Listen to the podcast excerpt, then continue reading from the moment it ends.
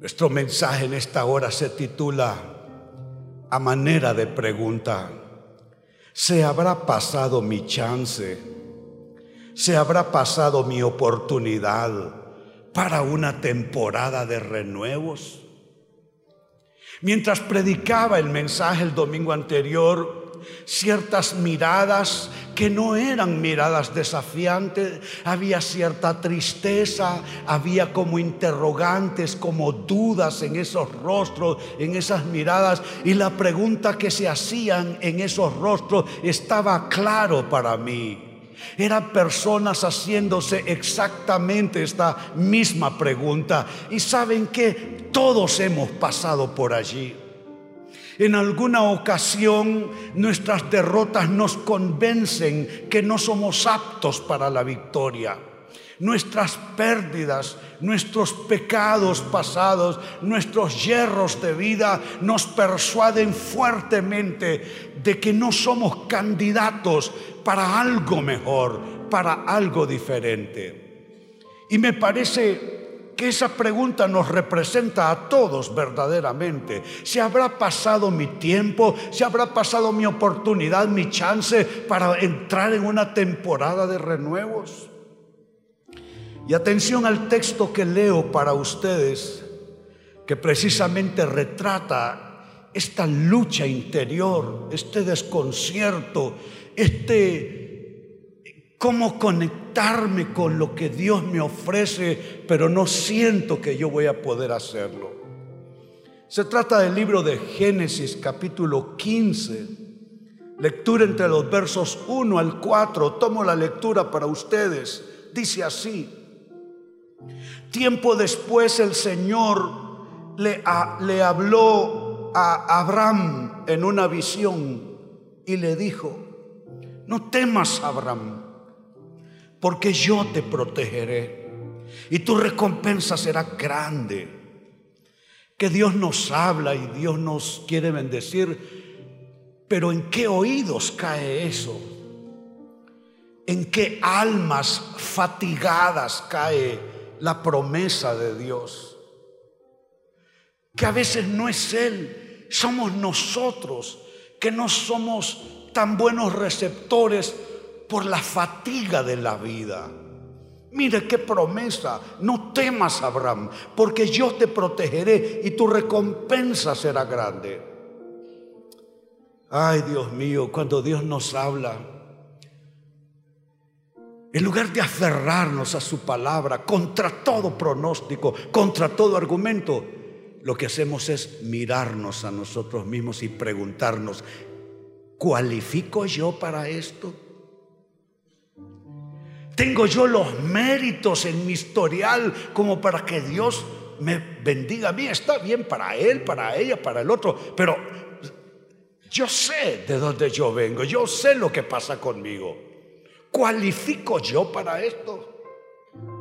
Mire cómo verso 2 Abraham responde. Dice, Abraham le respondió, oh Señor soberano, ¿de qué sirven todas tus bendiciones si ni siquiera tengo un hijo? Eso es cuando, cuando no te complace la palabra profética, no te complace la promesa de Dios, porque tú estás obsesionado con lo que no eres y con lo que no tienes.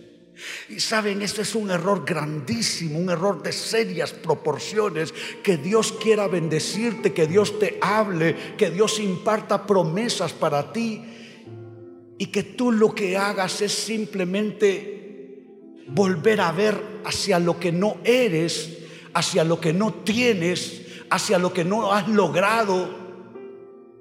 Es lo que Abraham está haciendo. ¿De qué sirven todas tus bendiciones si ni siquiera tengo un hijo? Ya que tú no me has dado hijos. Eliezer de Damasco, un siervo de los de mi casa, heredará toda mi riqueza. Tú no me has dado descendientes propios. Así que uno de mis siervos será mi heredero. Noten cómo uno se conforma.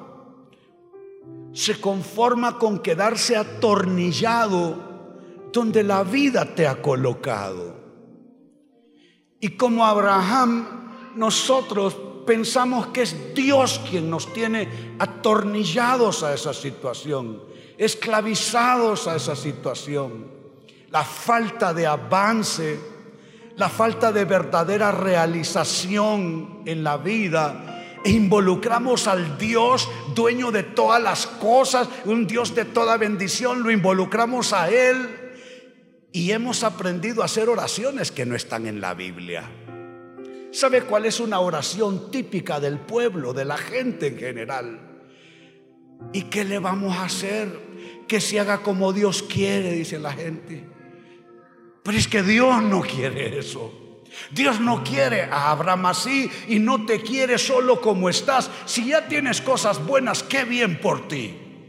Pero Dios tiene otras cosas todavía para ti. No tienes que quedarte estancado en lo que ya fuiste o no fuiste, lograste o no lograste, eres o no eres. No tienes que quedarte allí.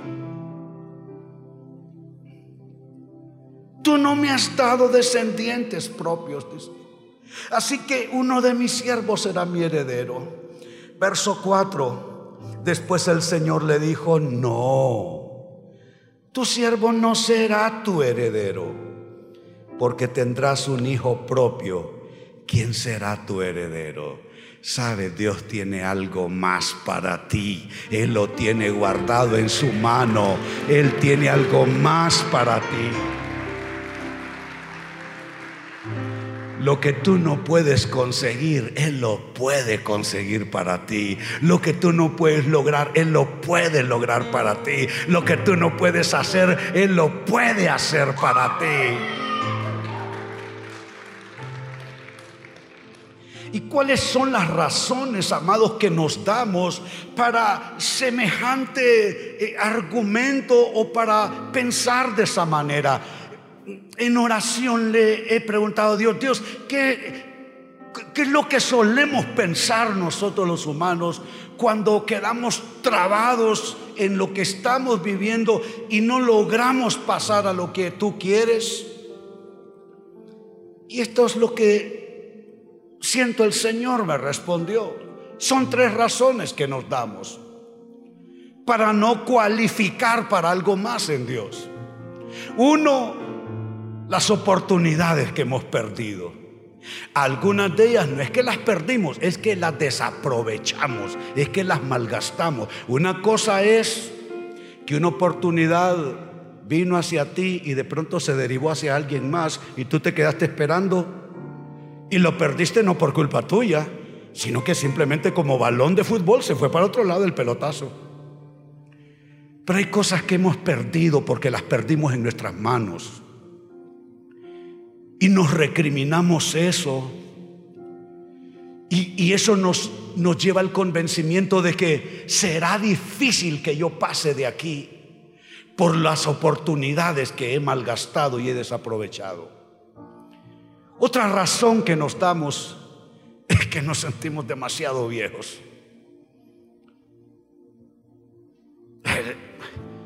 El día que se va no volvió. El mes que se fue no volvió. A veces yo veo fotos recientes mías y yo digo, pero válgame Dios, yo voy a galope del bueno hacia la vejez. Nos sentimos viejos y decimos, pero si yo ya, ¿cuánto capítulo llevo de mi vida? A estas alturas no lo creo. Está bien para esos muchachos que están ahí, pero para mí, y nos sentimos demasiado viejos. Y algo más que nos decimos, los pecados y los errores graves que hemos cometido. Sabe, en esa corta lista está reflejada tu vida y la mía, que hemos desaprovechado oportunidades, que hemos hecho mal gasto de vida y ya no nos sentimos como antes y que hemos cometido pecados y errores graves. Hmm, en esta noche y a Biblia abierta traigo unas respuestas a estas objeciones. Porque Dios no se quedó con el no se puede de Abraham. Él dijo, pero si yo ni hijos tengo, no me hables de bendiciones. Si a mí me va heredar un empleado mío de otra raza y de otra cultura y de otra lo que sea. Imposible para mí. Ya no hay para mí algo más, algo diferente. Y Dios le dice, Abraham, claro que sí hay más para ti. Tendrás un hijo, así como te ves, decrépito, con mal gasto de vida, con oportunidades perdidas. Claro que habrá algo más para ti. Así es que atención a las respuestas a esas tres objeciones. Primera respuesta, amado hermano, amada hermana, no pienses ya en las oportunidades que tuviste. Piensa en las que tienes, no las que tuviste. Las que tuviste ya son pasado, ya están en el récord de tu vida, en tu antecedente, para bien que para mal, eso allá está atrás. ¿Para qué vas a pensar en lo que te salió mal? ¿Para qué vas a pensar en tus errores, en tus pecados? ¿Los puedes remediar? ¿Los puedes limpiar? No, puedes resetear tu vida y volver a capítulos anteriores y no cometer el error que cometiste, no lo puedes hacer.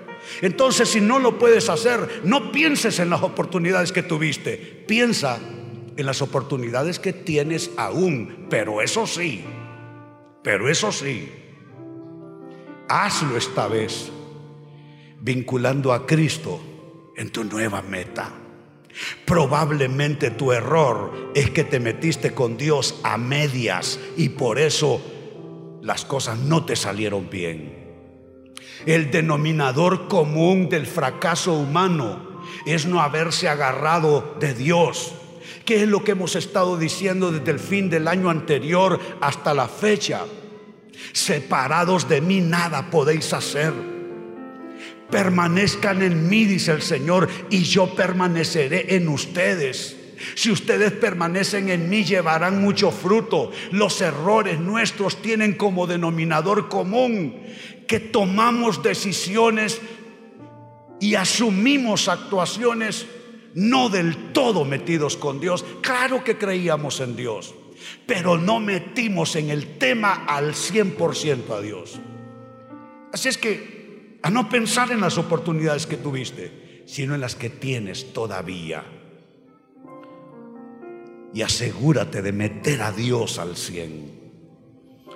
Mira cómo Pablo consuela nuestro malestar por no estar donde quisiéramos. Mira lo que dice en su carta a los Filipenses capítulo 3, verso 12 al 14. Les he repetido hasta la saciedad que esta carta fue escrita por Pablo estando él en la cárcel fracaso de proyecto. Y mire lo que dice.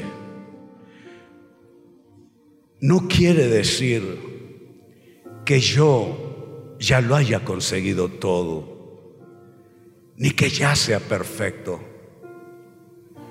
pero sigo adelante. Sabe que no todo pero es malo, hay peros buenos, son los peros para rectificar pero sigo adelante. Trabajando para poder alcanzar aquello para lo que Cristo Jesús me salvó a mí. ¿Sabe qué es esto? Es concentrarse, concentrarse en la oportunidad que se tiene, no en la que se tuvo, no en la que se tuvo. Y él añade en ese mismo texto lo siguiente, Hermanos, no pienso que ya, que yo ya lo haya alcanzado. Más bien sigo adelante trabajando. Me olvido de lo que quedó atrás. Me gusta esa frase. ¿Qué tal si lo dice conmigo? Me olvido de lo que quedó atrás. Yo lo digo con coraje. Como para decirle a mi vida que así es. ¿Qué tal si lo lee de nuevo conmigo? Me olvido de lo que quedó atrás Siga leyendo y me esfuerzo por alcanzar lo que está adelante. Tu vida no está atrás, tu vida no está en el pasado, tu vida está en el presente, tu vida está en el futuro. Ya deja de mirar hacia atrás. Hay personas que no necesitan que les pongan una etiqueta, ellos se las ponen a sí mismos. Se la ponen allí frente al espejo. Pero debemos enfocarnos en lo que está delante, ni siquiera lo de la noche de ayer, ni siquiera lo de esta mañana, y esta mañana se fue. Hoy, ahora, ahora de cara al futuro, de la mano con Él, el que tiene un destino y un propósito para mí, con Él voy adelante. Entonces esta primera respuesta a una objeción, me ayudan en pantalla, es lo siguiente, no pienses en las oportunidades que tuviste, sino en las que tienes aún. Y eso sí, hazlo esta vez vinculando a Cristo en tu nueva meta. Segunda respuesta a otra objeción. ¿Puedo yo cualificar? Estoy ya demasiado viejo. Llevo demasiados capítulos perdidos. ¿Sabe? Para uno sentirse cansado de la vida no es que tiene que andar con un bastón o en una silla de ruedas. No, no, no. Lo que te cansa es los tropiezos, las equivocaciones, las pérdidas los fracasos. Eso es lo que te cansa. No, si tú vivirías 300 años tranquilo, si todo estuviera bien todo el tiempo, te aseguro que llegas a los 300. Es que lo que nos va matando por dentro no es el tiempo que pasa, sino que pasó en el tiempo. No el tiempo que pasa, sino lo que pasó en el tiempo. ¿Qué ha estado pasando en tu vida en los últimos 20, 25 años? Eso es lo que quizá trae una fatiga que parece irremediable. Pero mira esta respuesta. Nadie, por favor en pantalla atrás, nadie es demasiado viejo como para no intentar otra conquista, pero aquí tengo que aclarar, ¿eh? Ah, eh, ya miré unos ojos que se pusieron alegres. Cuando digo otra conquista, señores, no hablo de otra conquista.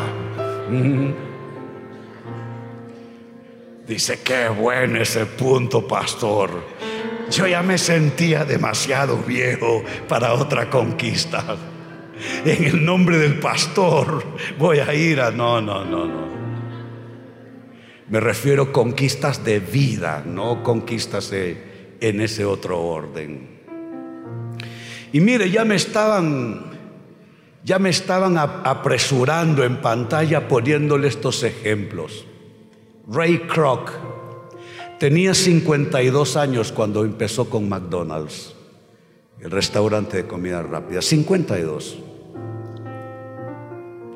Nelson Mandela tenía 77 años cuando se convirtió en presidente. Moisés tenía 80 años cuando Dios lo llamó. Y vos me estás diciendo que estás viejo. Caleb, otro de los héroes que fue ayudante de Moisés con Josué, Caleb tenía 85 años cuando se dispuso a conquistar su herencia. 85. ¿Me seguís diciendo que estás viejo?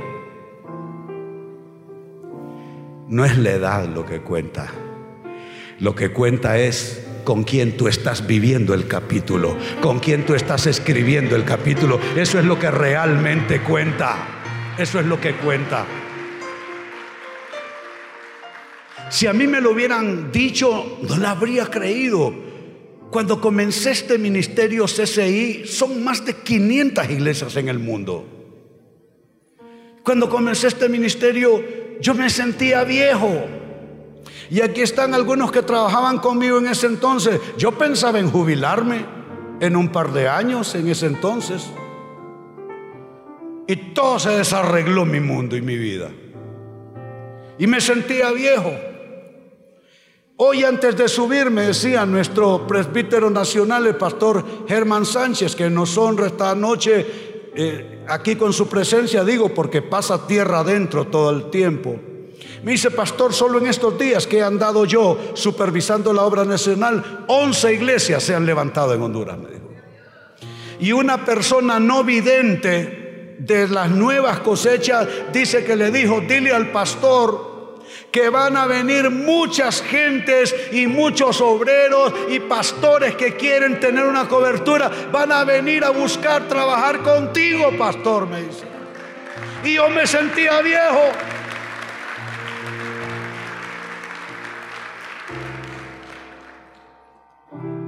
Ya que mencioné a Caleb, escucha su argumento a los 85 años. Leo el texto para ustedes. ¿Me ayudan en pantalla? Se fueron a la cafetería. Ahí está. Libro de Josué, capítulo 14. Es Caleb hablando. Versos 10 en adelante. Como podrás ver, el Señor me ha mantenido con vida y salud durante estos 45 años. ¿Eh? ¿Cuántos le dan gracias a Dios por la salud, por la vida? Claro que sí. Dios mío, yo debiera estar muerto. Dios me ha mantenido con vida y salud durante estos 45 años. Desde que comenzamos a vagar por el desierto y ahora tengo 85 años. Así se habla, digo yo. Sigue diciendo, estoy tan fuerte ahora como cuando Moisés nos envió en aquel viaje de exploración.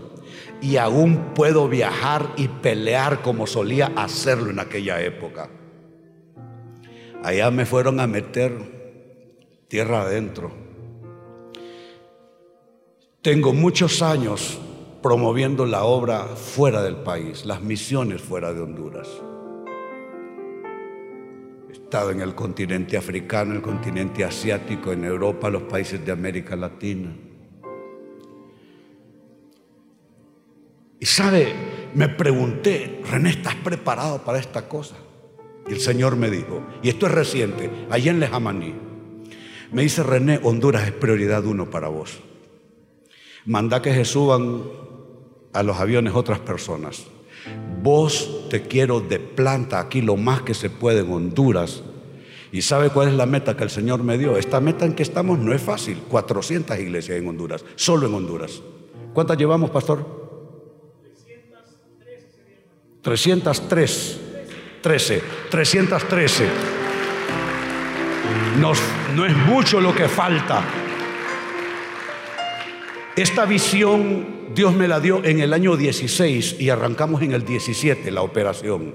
400 iglesias. Teníamos 90 iglesias en ese entonces. Ya falta poco. Significa que antes del 2020 llegamos a las 400 iglesias.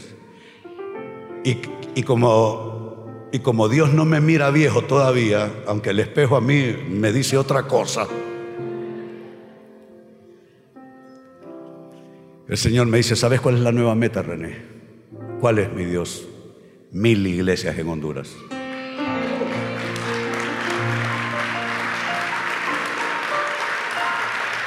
Pero esto es porque yo a esto me dedico porque Dios me llamó para esto. Pero tú en lo que Dios te ha llamado, deja de decir que estás viejo, que se te han perdido oportunidades, que se te han arruinado capítulos. ¿Sabes qué? Tú al igual que Caleb debes decir lo mismo, lo mismo. Aún puedo pelear como solía hacerlo en épocas pasadas y sigo leyendo. Por lo tanto, te pido que me des la región montañosa que el Señor me prometió. ¿Cuántos quieren conquistar? Nuevas promesas de Dios, nuevos territorios en lo espiritual que conquistar. Y dice el relato a continuación, recordarás que cuando exploramos la tierra vimos que los anaseos vivían allí en ciudades con murallas muy grandes. Miren lo que está pidiendo el tipo, 85 años y quiere irse a agarrar con unos gigantes. Ciudades con murallas muy grandes, pero si el Señor está conmigo, yo los echaré de allí como Él prometió. Me gusta eso, me gusta eso, así se habla. ¿Qué tal si usted lee conmigo esa última declaración? Pero si el Señor está conmigo, yo los echaré de allí como Él prometió. Es válido para las promesas, no para tu suegra, no para... mí. Calma. Esto no es válido, Paco. No, no va contigo. Echaremos de ahí toda oposición y llegaremos a donde Dios quiere que lleguemos. ¿Cuántos quieren ir y conquistar? Nadie está demasiado viejo para eso. Nadie. Y tercera objeción a la que le damos respuesta con lo que vamos cerrando. Tus pecados, tus errores de vida, los míos la gran respuesta de Dios es que tus pecados han sido echados al fondo del mar. Así que te doy un consejo, deja de pescar, deja de pescar, deja de pescar. Él ya lo echó en el fondo del mar. A veces ni siquiera es el maligno, no es el diablo, eres tú que te pones a, pescar. Es que yo no sirvo para nada, pastor. Es que a mí nadie me quiere. Y vieran los males que yo he cometido. Pues no lo sé ni me importa. Y Dios ya te lo resolvió.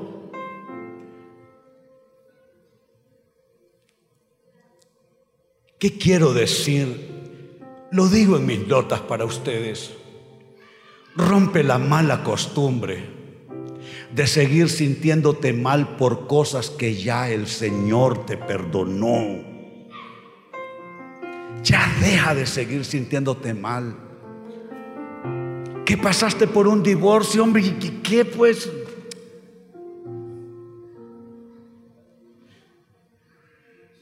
¿Que tuviste una gran pérdida? Pues, ¿y qué pues? Que fracasaste y le quedaste mal a Dios en algo, pues ¿y qué le vas a hacer? Es una mala costumbre. ¿Sabe cómo le llamamos esto en consejería pastoral? Es una neurosis. Estar, dale que dale, con el mismo cuento, con la misma historia toda la vida. Es una neurosis. Ya el Señor te perdonó. Y no lo dice René, amados hermanos. Lo dice la palabra de Dios, nuestra última escritura en esta noche, Miqueas capítulo 7, verso 19. Él volverá a tener misericordia de nosotros. Ni siquiera es, es, una cosa ya de una vez, sino para lo que se requiera más adelante. Es como en términos de provisión que está hablando. Él volverá a tener misericordia de nosotros sepultará nuestras iniquidades y echará en lo profundo del mar todos nuestros pecados, todos nuestros pecados, todos nuestros pecados. Aleluya. Es el Dios del perdón. Entonces la respuesta a esta tercera objeción fue la siguiente. Tus pecados han sido echados al fondo del mar y si se requiere, igual lo hará en el futuro. Eso no es una excusa, ni es un semáforo en verde para que tú te dediques a hacer cuanta tontería se te antoje. No, no, no. Pero se refiere a que aquellas cosas que tú, con toda la sinceridad y la entrega, no logres gobernar en tu vida, Él va a echar esa cosa fuera de ti. Tú no eres un ser maloliente. Tú hueles a perfume para Dios. Quizá hay gente que no daría un peso por ti, Pero Pablo dice que somos olor grato para Dios en los que se salven y en los que se pierdan. Somos olor grato de Dios. Sabes, si tú entras a tu trabajo mañana y eso no es altivez, eso simplemente se llama identidad. Hay que diferenciar altivez de identidad. Hay quienes son altivos y son engrandecidos y actúan de una manera y todo el mundo sabe que no son así. Se llama ser engrandecido, altivez. Pero no es altivez. Si tú vas mañana a tu trabajo con alto sentido de identidad, saber quién tú eres, tú sabes que tú has sido perdonado, que eres un hijo de Dios, que tú estás enmarcado en la nueva vida en Cristo Jesús, que para ti las cosas viejas pasaron, que eres sacerdote para Dios, que eres rey para el Altísimo, que tú representas a Dios, que tú recibes las promesas de Dios. Cuando tú caminas de esa manera, caminas con una, con una no solo la identidad, pero con la dignidad tal que la gente va a cooperar contigo. Te van a ver y van a sentir respeto. Pero si tú caminas como una limaña, espérate, ¿cómo vas a, a querer que la gente te vea bien, que se te abran las puertas? Tú caminas como un hijo de Dios, como un hijo de Dios. Esa es tu identidad, esa es tu identidad, aleluya.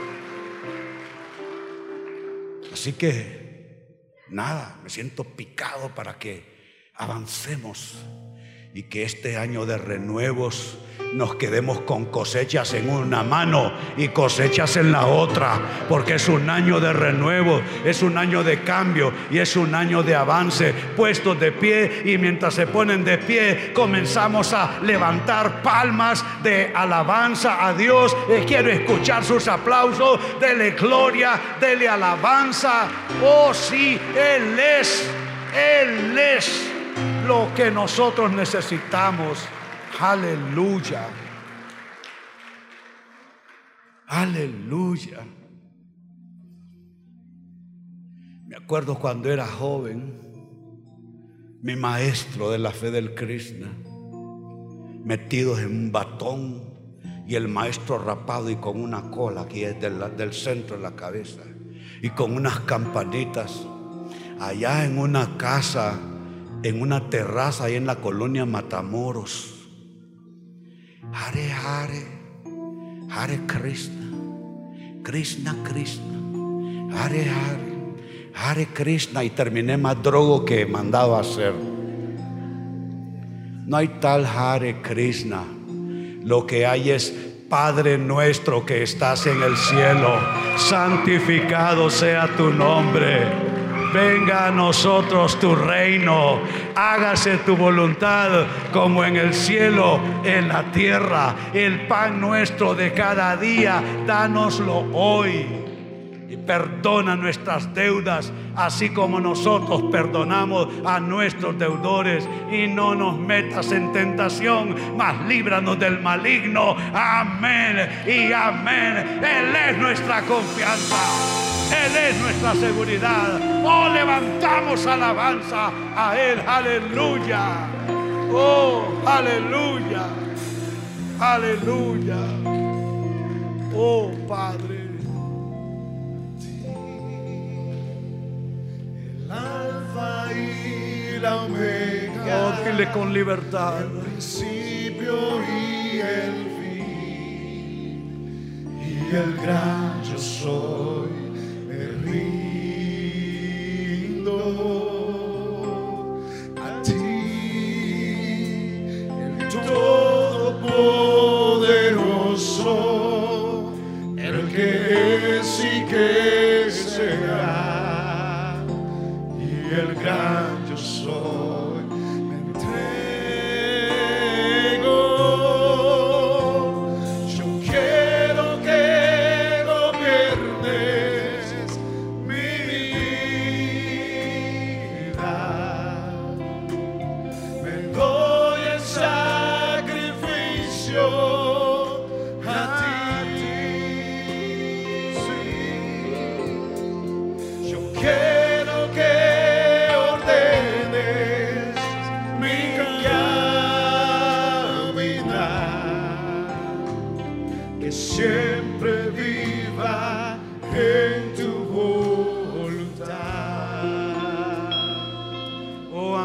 tu voluntad, Jesús, es lo que queremos.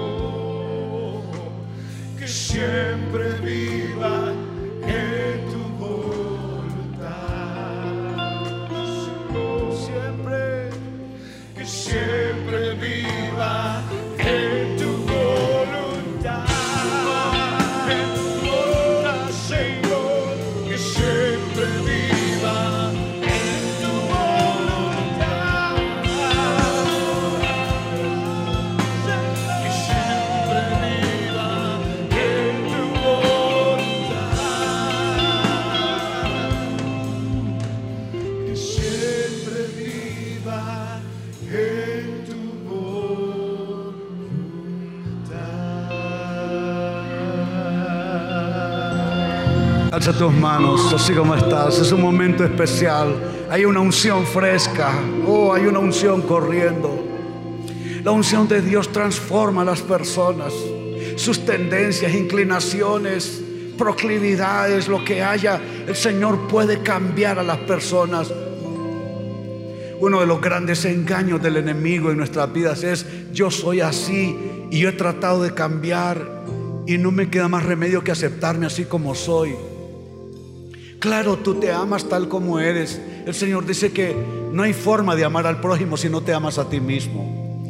Pero una cosa es amarte a ti mismo y otra cosa es aceptar que no puedes cambiar. Claro que puedes cambiar, no tú, el Señor en ti.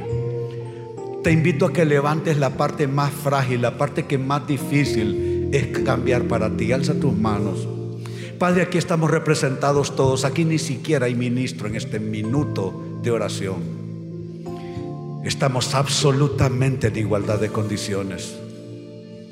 Hay cosas que ni uno solo de nosotros puede escapar a ellas. En unos son unos asuntos, en otros son otros. Aquello que nos cuesta gobernar, Señor. Hoy recibimos una doble unción. Señor, para fortaleza, para transformación. En el nombre de Jesús. Hay cosas que van a cambiar, claro que van a cambiar.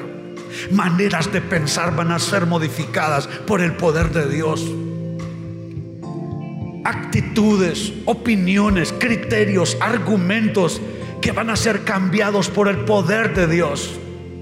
Durezas de corazón que van a ser ablandadas por el poder de Dios dolores que hace que la persona sea defensiva, que la persona sea ofensiva también. Y es por causa de dolores internos.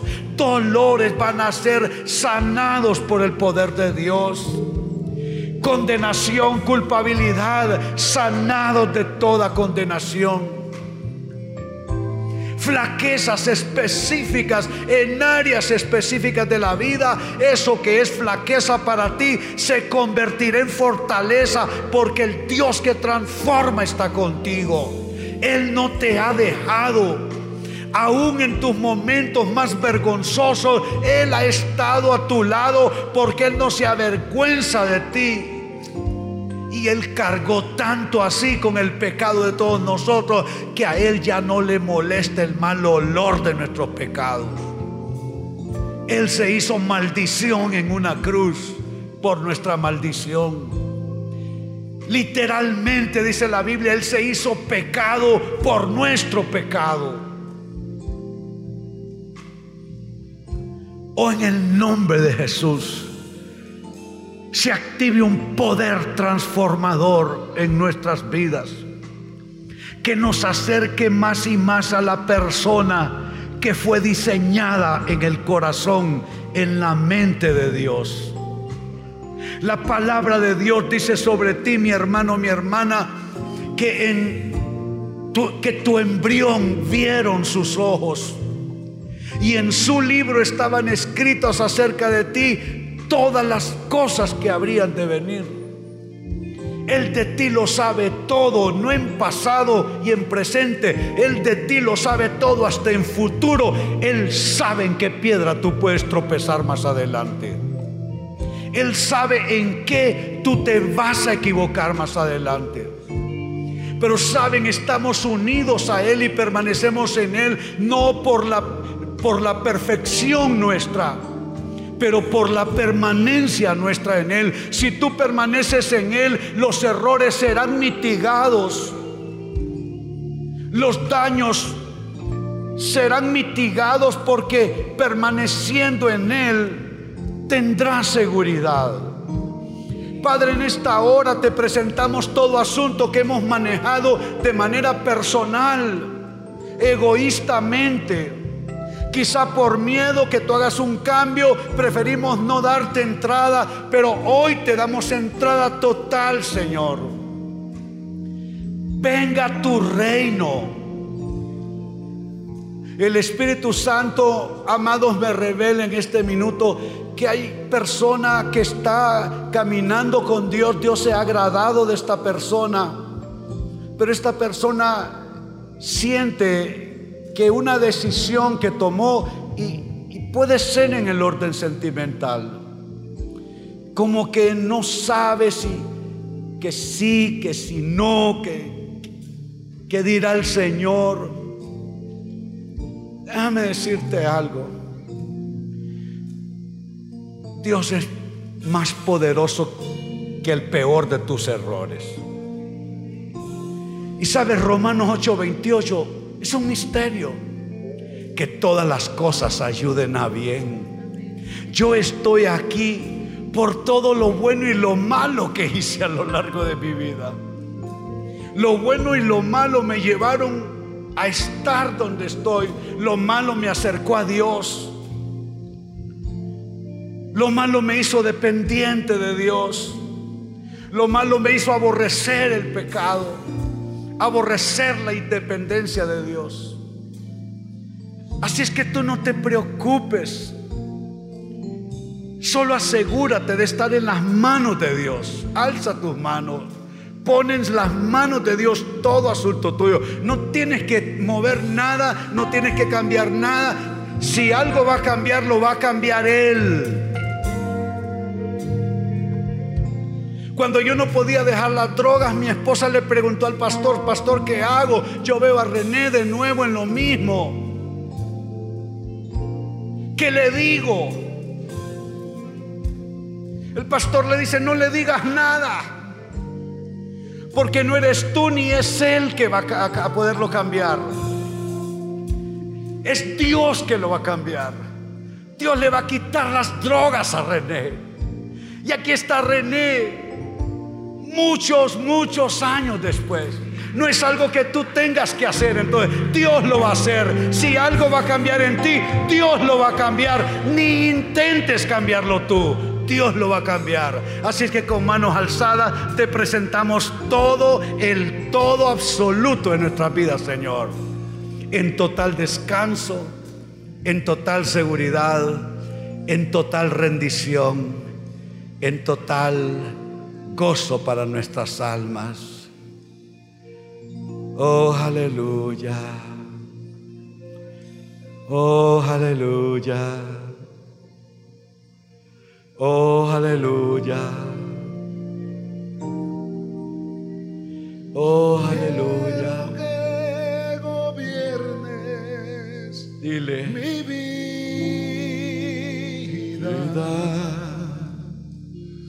Me doy en sacrificio a ti.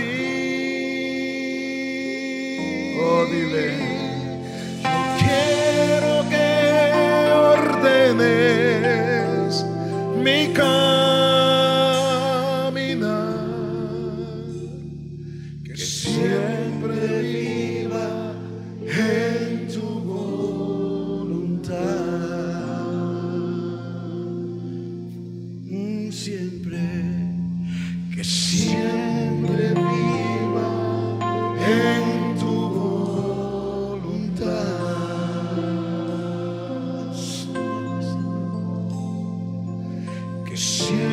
siempre viva en tu voluntad.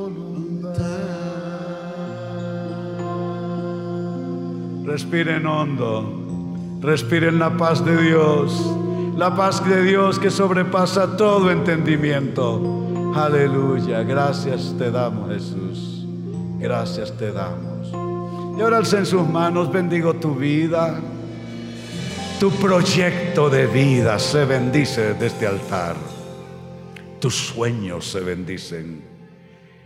Las semillas que siembras se bendicen desde este altar. Tus esfuerzos se bendicen desde el altar de Dios. Tus compañías, tu interacción, tus relaciones, tus decisiones se bendicen desde el altar de Dios. Así te bendigo en el nombre del Padre y del Hijo y del Espíritu Santo. Decimos todos amén. Que así sea. Bendito sea Dios. Muy bien, han sido grata compañía para mí en esta noche. Vayan y tengan una semana bendecida y les recuerdo, les esperamos aquí el próximo domingo, la hora 6 de la tarde. Dios les bendiga.